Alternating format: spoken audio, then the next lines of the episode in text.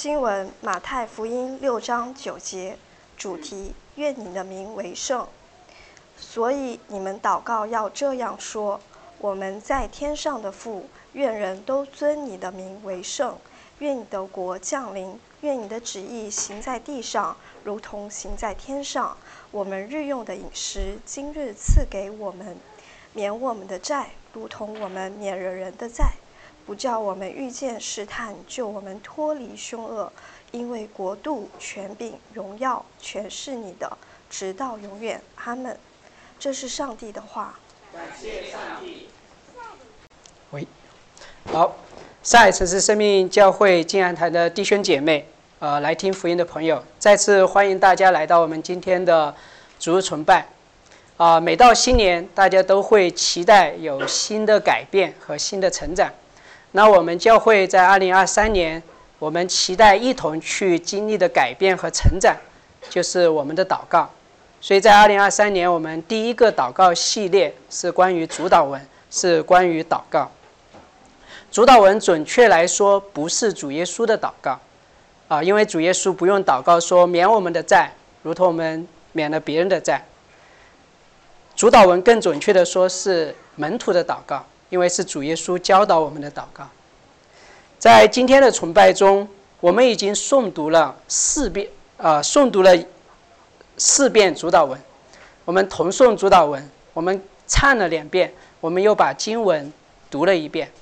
所以有人在会说，主导文是在人类历史上被诵读最多遍的一段文字，因为在教会两千年的历史。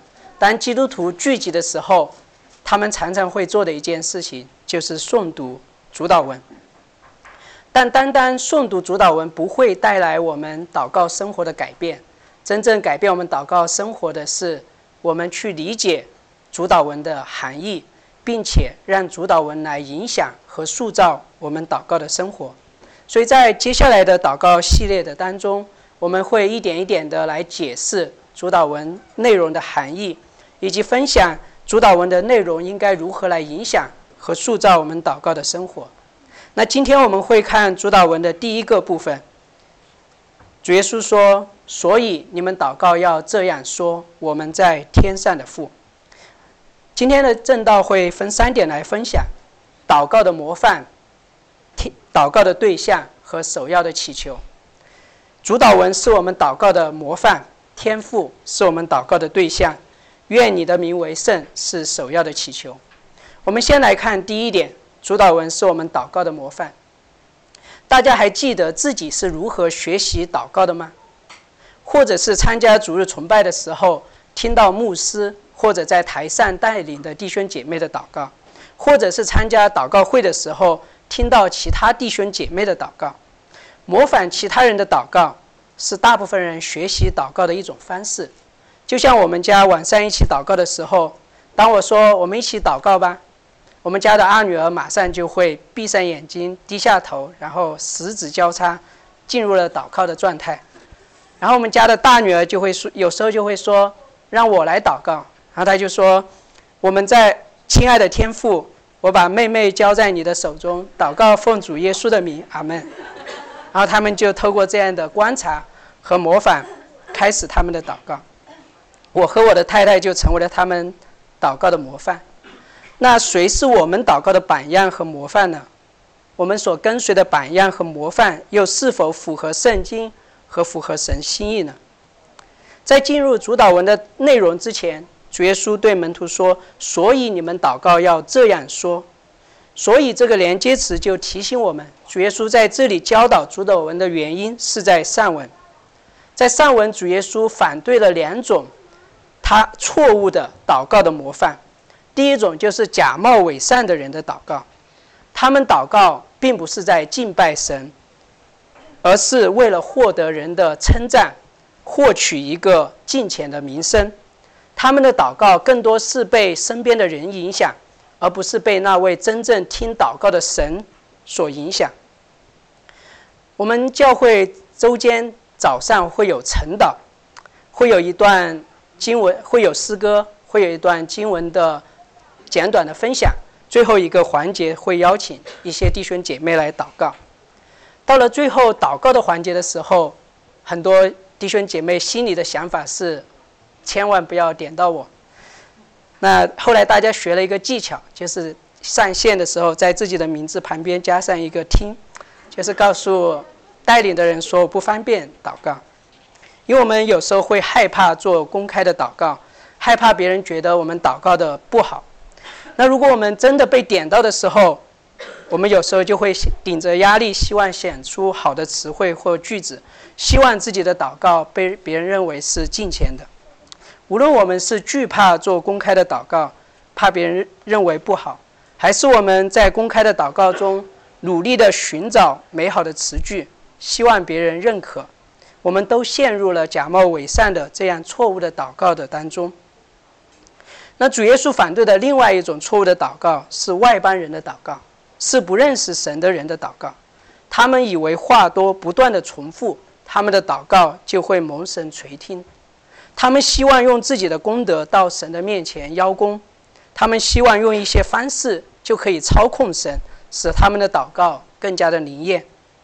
主耶稣教导门徒不要像这两类人这样子祷告，因为主耶稣知道门徒们会受到假冒伪善的之人的影响，会认受到不认识神的外邦人的影响，门徒会跟随错误的祷告的模范。门徒们的祷告需要被矫正，所以主耶稣教导门徒应该要如何来祷告。当主耶稣说“你们祷告要这样说”，接下来就是主导文的内容。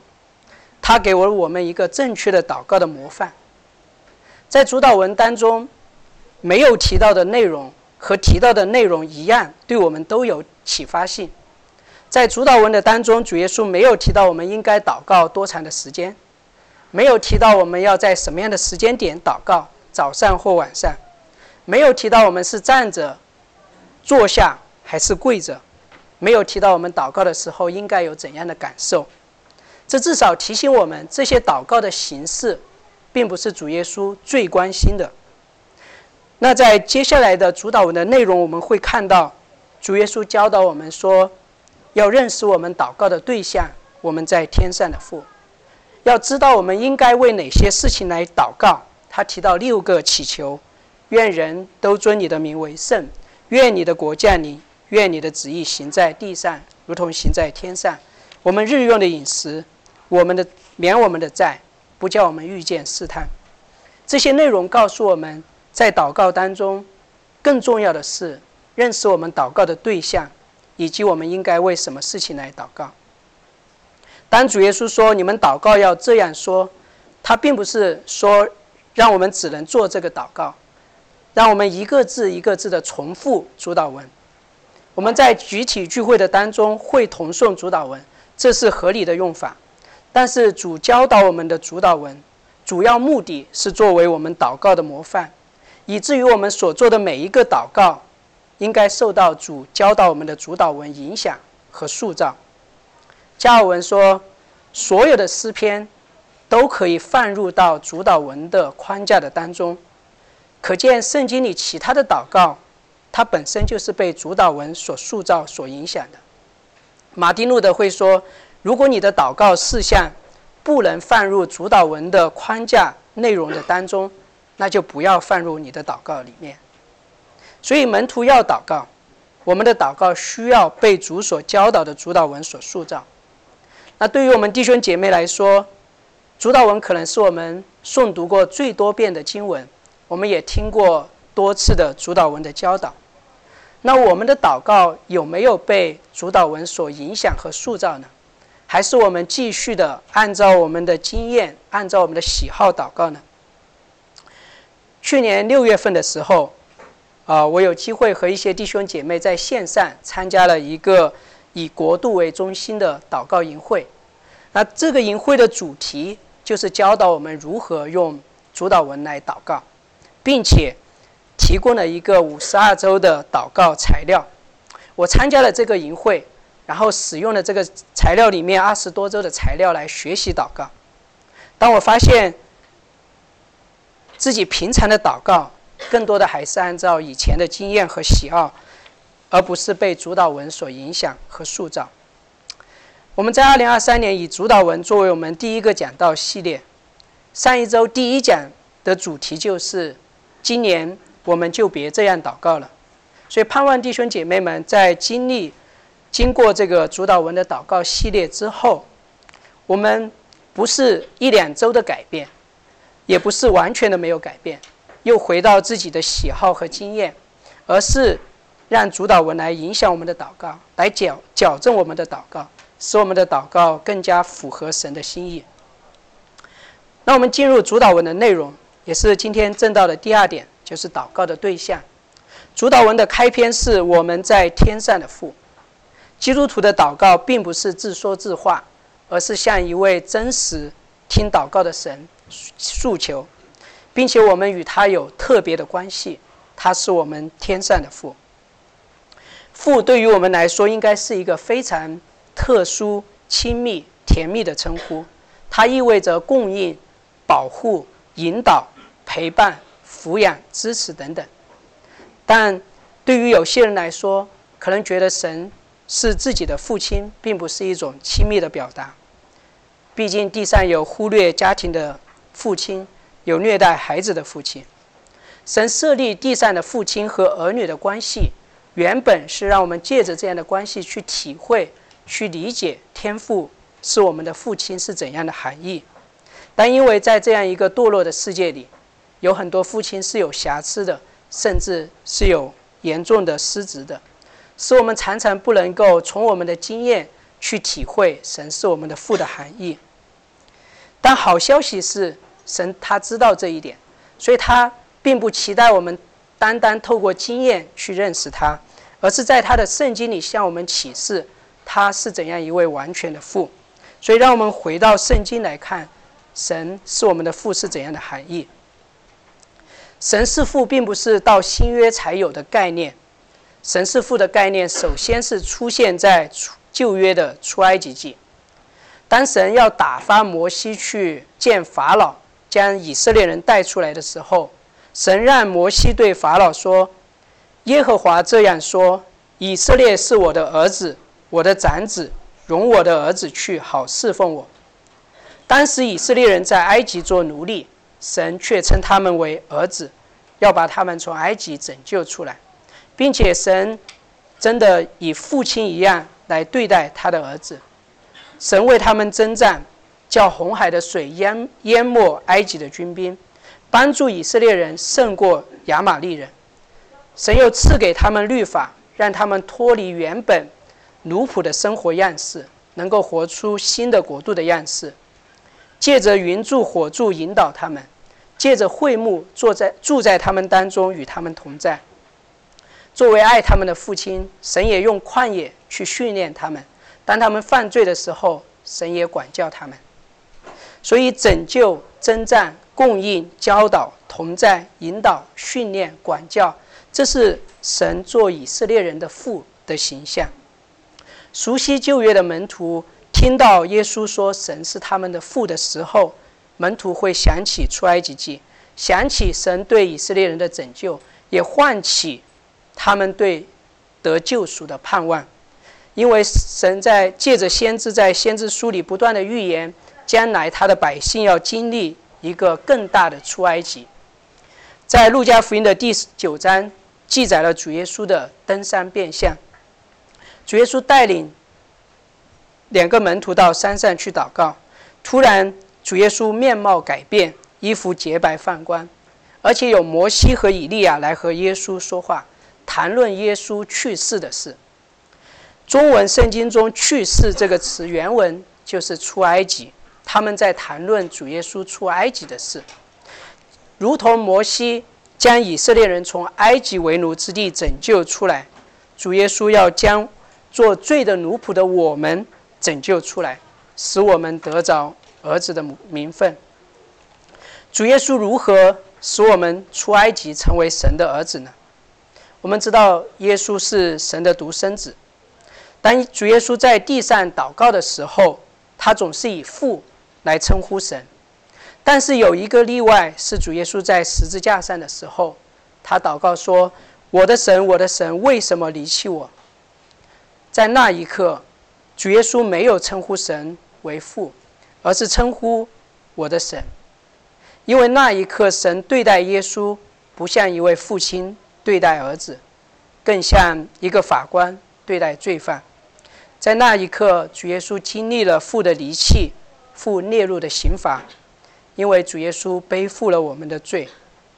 主耶稣拯救我们出埃及的方式，是他自己成为逾越节的羔羊，背负我们的罪，站在我们的位置上被审判，好叫我们能够站在他的位置上，成为神的儿子。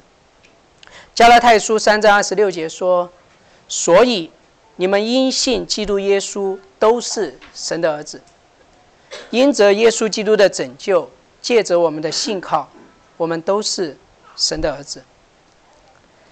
有的时候，我们会觉得神更偏爱一些儿子，毕竟神有那么多的儿子，而自己并不是神所偏爱的那一个，甚至觉得自己是被遗忘、被冷落、不被看重的那个儿子。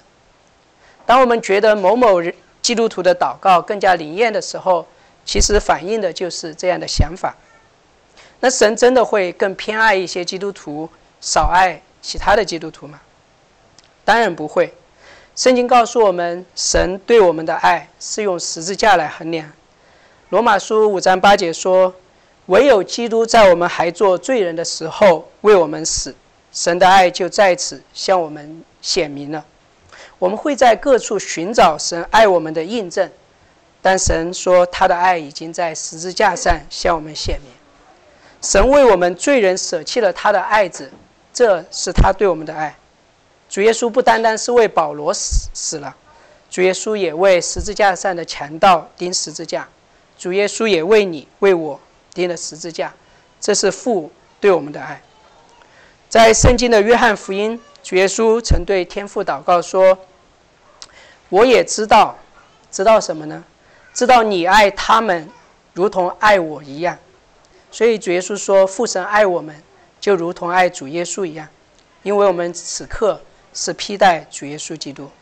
所以神对我们的爱不是基于我们的表现，而是基于主耶稣基督的拯救。如果你对自己是否是神的儿子有怀疑，那就来到十字架的面前。神的儿子已经为你的罪流血死亡。他已经从死里复活，现今在神的右边，也替你祈求。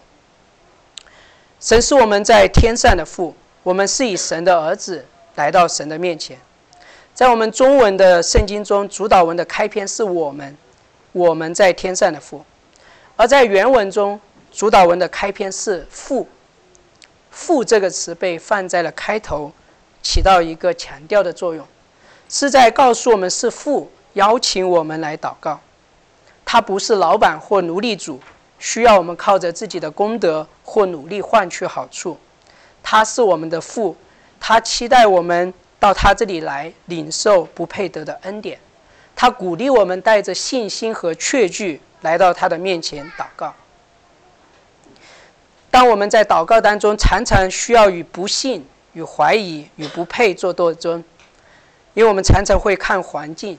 会觉得我们生儿子的身份好像不是那么的真实，我们仍然会遭遇患难，我们仍然会被藐视，这个世界也会引诱我们用其他东西来定义我们的身份，我们的婚姻状况、我们的工作、我们的业绩、我们的存款，这些让我们忘记，让我们怀疑自己作为神儿子的身份。当我们对神、对我们的父不够认识。对他的爱缺乏把握的时候，我们不会，我们会不愿意来到神面前祷告，我们会缺乏确据和喜乐来到神面前祈求。但天父已经在十字架上向我们显明了他对我们的爱，他希望我们对他的爱有确据，他要除去我们心中的不信、不配和怀疑。我们已经是被父神所悦纳的，他喜悦我们来到他的面前祷告。就好像父亲喜悦孩子来到他的面前交谈，神也听我们的祷告。所以我们在祷告当中需要认识我们祷告的对象，他是我们的父。我们也需要知道他是我们我们的父。我们会有个人的祷告，如同主耶稣教导门徒要进入内室祷告。在主耶稣教导的主导文里面，我们会看到主耶稣不断的提到我们，我们在天上的父，我们日用的饮食，我们的债，不叫我们遇见试探，救我们脱离凶恶。这些我们也提醒我们群体性的祷告，我们应该与其他信徒一同祷告，我们也应该为其他信徒祷告。神是我们的父，意味着我们属于天父的家，在天父的家里面有主耶稣做我们的长兄，我们还有其他的弟兄姐妹，我们同属一个属灵的家庭。让我们思想一下，我们是谁？当我们受到个人主义的文化的影响的时候，我们若不是忽略其他的人，就是当我们或者就是当我们想到群体的时候。也常常只会想到我们所喜欢的人，与我们相同的人。有家庭的会忘记单身的，有工作的会忘记没工作的，年轻的会忘记年长的。在神的家中，我们包括了所有属神的儿女，而不只是我们自己喜欢的人。麦克霍顿牧师提醒我们说：“教会不是一群你自己挑选的朋友。”而是神把你挑选的弟兄姐妹，成为弟兄姐妹也意味着我们需要彼此的看顾，就好像在疫情的当中，大量的人被感染，我们会特别顾念我们的家人，特别是我们家里的老人，我们会为他们祷告，我们会想方设法为他们买药。所以，当我们在做祷告的时候，当我们祈求日用的饮食的时候，我们也需要想到弟兄姐妹的需要。当我们祷告罪得赦免的恩典的时候，我们也希望弟兄姐妹经历赦罪的平安。当我们祈求属灵的保护的时候，我们也祈为弟兄姐妹祷告，叫他们不遇见试试探。所以，我们盼望我们静安堂的弟兄姐妹成为祷告的人，也成为代祷的人。我们能够彼此的约饭，也能够常常约在一起祷告。神是我们的父。他也是我们天上的父。当用天上来修饰父的时候，主要不是表明神的居所在天上。圣经说，天和天上的天都不够神居住，神是无处不在的神。提到神是天上的父的时候，主要是提到神的权柄，他是掌权的神。我们的父是一位伟大的神，一位丰富的神。他是天地宇宙万物的君王，万有都是属他的，万有都在他的掌管的当中。神是我们天上的父，就帮助我们不只是祈求地上的事，更应该祈求天上的事，也帮助我们从对地上琐碎的事的专注，投入到祈求天上的大事。当我们祈求阳后味觉的恢复。我们更应该祈求属灵的悟性和对神话语的胃口。当我们祈求有衣有食的时候，我们更应该祈求天上的冠冕。当我们祈求可以润到一个好的国家的时候，我们更应该祈求天国借着我们和教会，在我们的城市彰显，使更多的人可以润进神的国度。当我们祈求我们能够安全聚会的时候，我们更应该祈求。神灵在我们聚会的当中来复兴我们。当我们祈求二零二三年的日子能够好过一点的时候，我们更应该祈求在艰难当中，神保守我们继续的进前度日，好叫人看见那真实活泼的盼望，就来询问我们所信的耶稣是谁。在主教导我们的祷告主导文中，主耶稣也教导我们应该为怎样的大事来祈求。我们来看今天正道的最后一点，首要的祈求是愿你的名为圣，愿人都尊你的名为圣。原文翻译过来就是愿你的名为圣，这是首要的祈求，也是最大的祈求。神的名就代表了神是神的属性和一切作为的总和。神透过他的名向我们启示他是自己是怎样的一位神。当门徒听到神的名的时候，他们肯定会想到一个名，就是以色列看来最神圣的神的名——耶和华。希伯来文对应的就是亚威。这个名是神在荆棘火焰中向摩西所启示的名。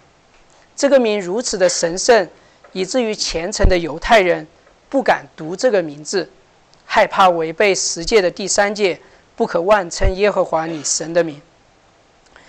耶和华这个名字的意思，中文圣经翻译过来是自有、拥有的，而英文是 “I am” 或者 “I am who I am”，我是，我是。这个名字揭示了神许多的特性，它是自有、拥有的。永远的存在，它是我是，它不被其他任何的受造物所定义，它不依赖任何的受造物，它也永不改变。对于以色列人来说，这个名不仅仅揭示了神许多的属性，这个名也承载了以色列人许多的记忆，以色神在他们当中所行的作为，神拣选他们的祖先，神与他们立约，神拯救他们出埃及。神住在他们的当中，透过神的名，对于我们来说，神不再是一位抽象、模糊、不可认识的神，而是一位真实、具体、进入人类历史、进入我们个人生活的神。而圣的含义是表示分别，与其他分别开来的意思。同样是饭店，有的饭店被称为网红打卡店；同样是药物。有的被称为新冠的特效药，同样是口罩，有的被称为 N95 的口罩。网红打卡店是与其他的饭店分别出来的店，新冠特效药是与其他的药物分别出来的药物，N95 是和其他口罩分别出来的口罩。当他们被分别出来的时候，是表达他们很特别，比其他的更好，更有价值。而圣洁是神主要的属性。先知以赛亚曾在异象中看到众天使敬拜神的时候，呼喊“圣哉，圣哉，圣哉”。在希伯来文中没有最高词的最高级的词形式，他们是透过重复，透过三次的重复来表达最高级。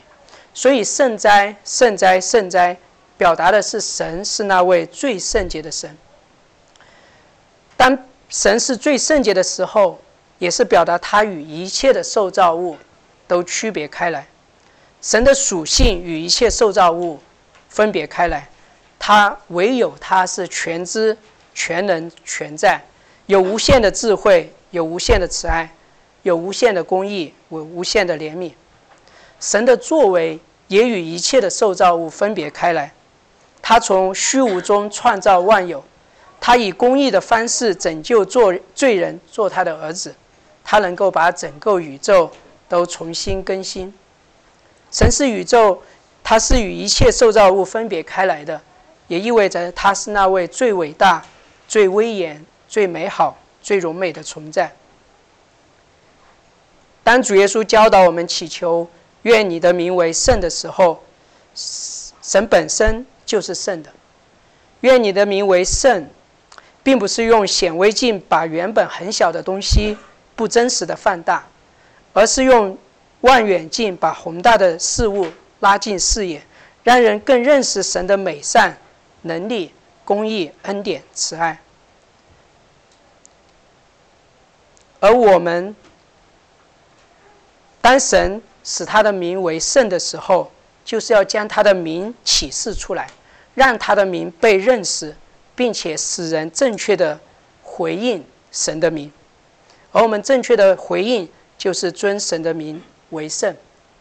我们尊神的名为圣，就意味着意味着我们将神和其他的事物分别开来。这是什么意思呢？举个例子，就好像对我来说，我的太太是从其他众多女子当中分别出来的。我的孩子是与其他众多孩子区别开来的，从某种意义上，他们对我来说是圣的。当然，这个圣是相对的。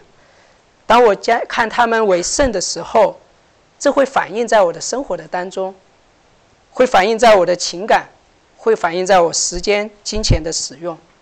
所以，当神对于我们来说是圣的。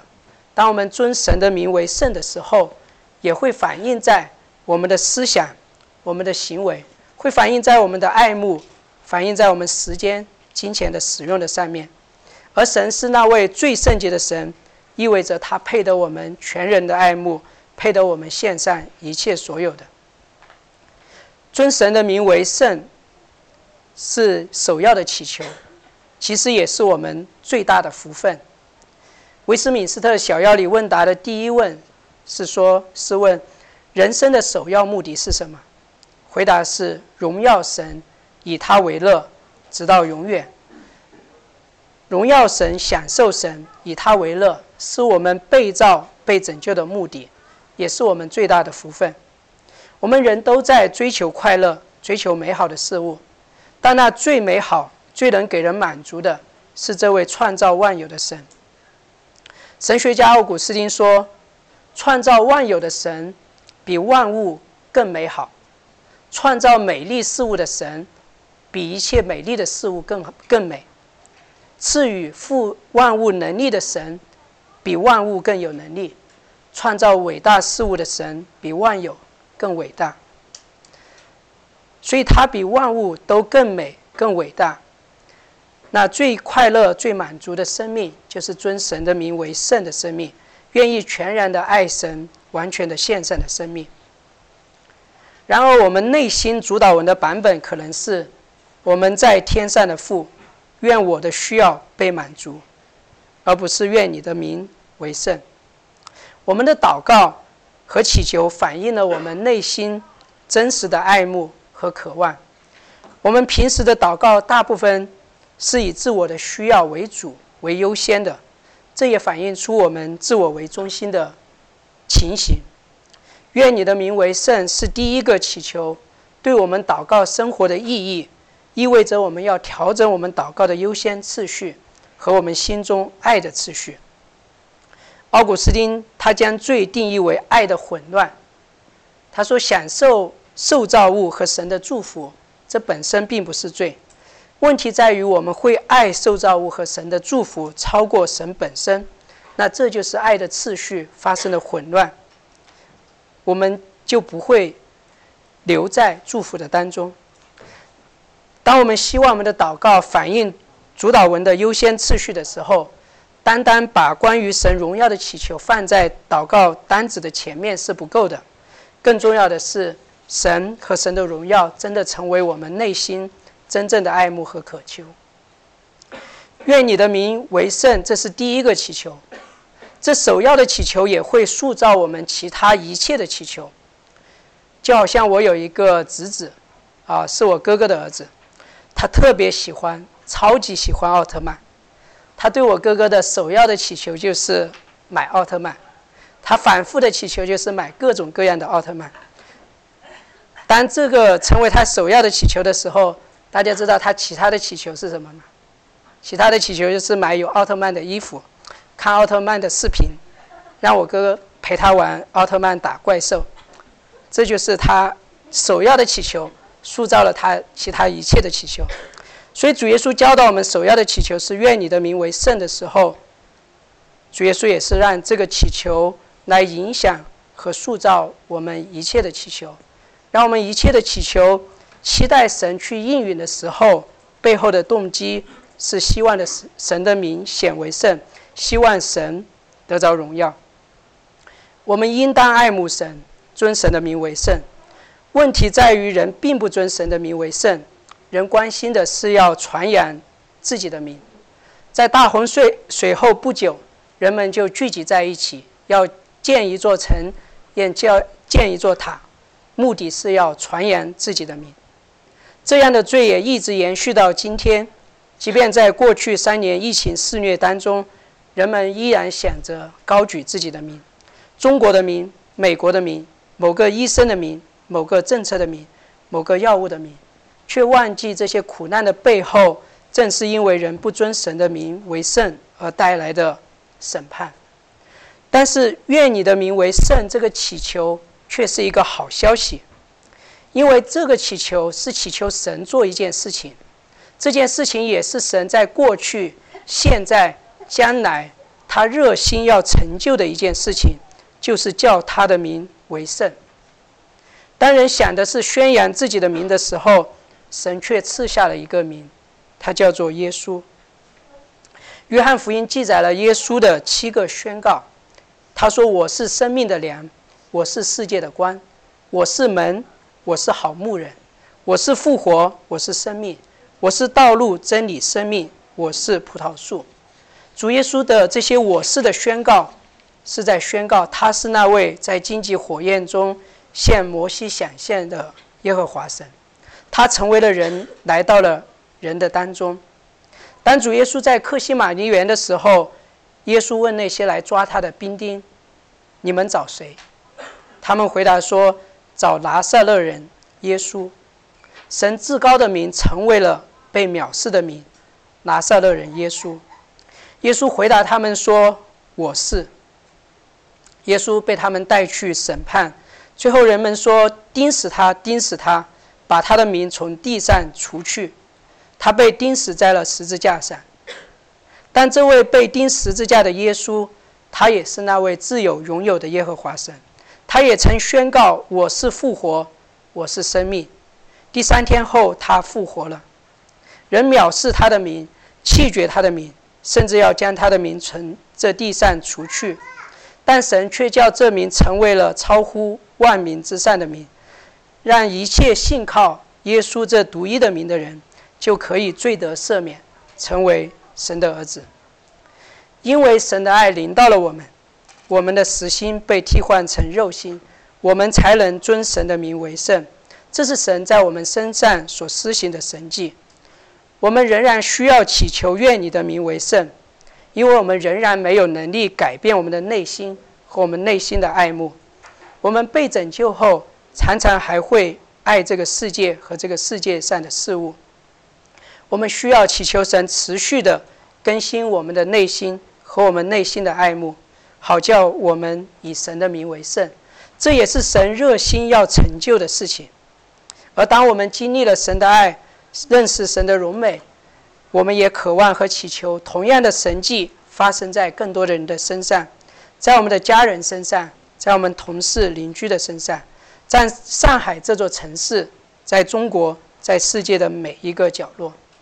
神会继续的使他的名为圣，将来他的名的荣耀会完全的显露出来。那时候万口都要称颂，万口都要承认耶稣的名。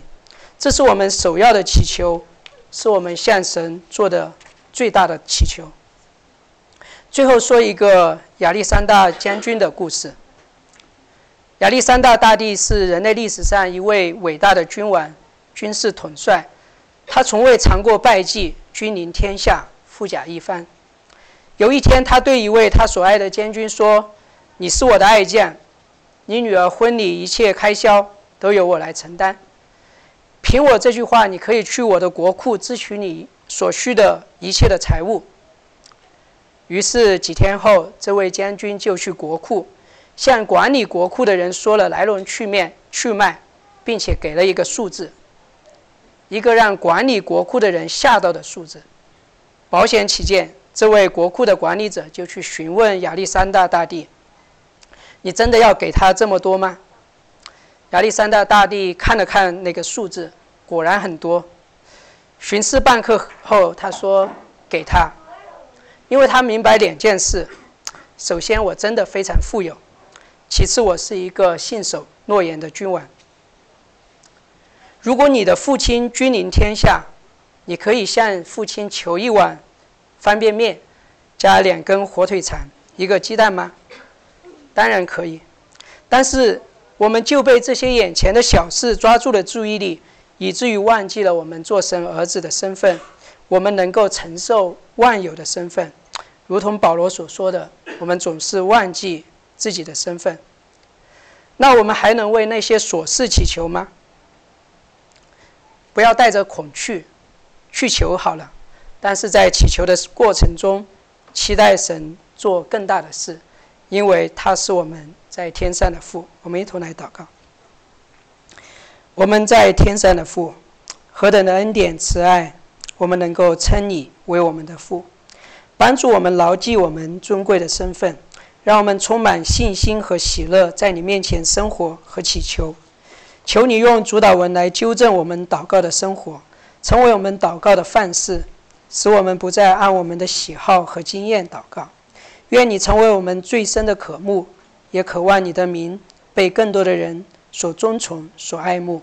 奉主耶稣基督的名祷告，阿门。